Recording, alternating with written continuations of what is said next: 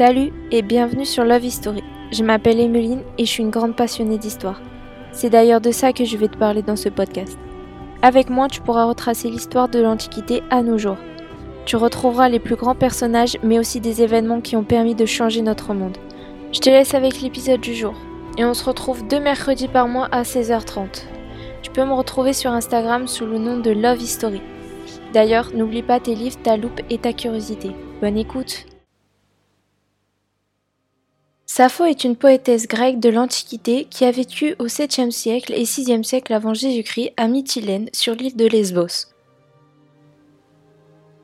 Nous avons peu d'informations sur Sappho. Les sources qui sont parvenues sur elle sont tardives ou sont des œuvres comiques et la plupart de ses travaux ont été perdus. Sappho serait née vers 630 avant Jésus-Christ à Mytilène, sur l'île de Lesbos. Sa famille appartenant à l'aristocratie avait peut-être des origines en Asie mineure. D'après Ovide, son père, Scamandronymos, meurt lorsque Sappho a 6 ans. Elle a trois frères, Sappho est décrite par plusieurs sources comme petit et noir. On ne sait pas de source sûre si elle a été mariée.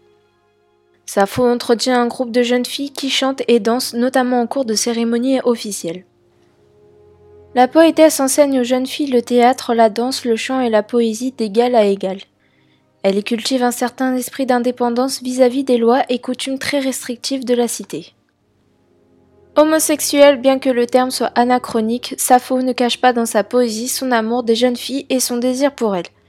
De la part d'une femme, cette liberté de ton est exceptionnelle et ses successeurs vont largement la critiquer ou essayer de dissimuler son homosexualité. Sappho est connue pour sa poésie amoureuse lyrique, mais elle a également écrit des vers politiques. Comme les poètes de l'époque, elle est également musicienne et joue de la lyre. Elle a consacré son œuvre à la déesse Aphrodite. Voici l'Aude à Aphrodite traduite par René Vivien. Toi dont le trône est d'arc-en-ciel, immortelle Aphrodita, fille de Zeus, tisseuse de ruse, je te supplie de ne point dompter mon âme, ô vulnérable par les angoisses et les détresses. Mais viens, si jamais et plus d'une fois entendant ma voix, tu l'as écoutée et quittant la maison de ton père, tu es venu ayant attelé ton char d'or.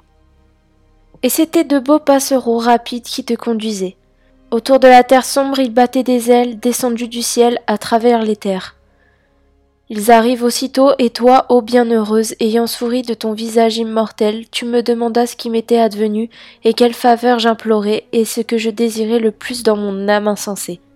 Quelle persuasion veux-tu donc attirer vers ton amour?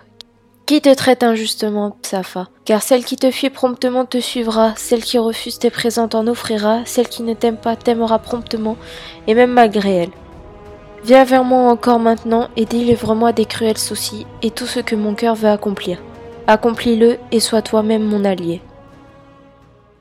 Merci d'avoir écouté. Tu peux t'abonner, commenter sur Apple Podcast et partager si cela t'a plu.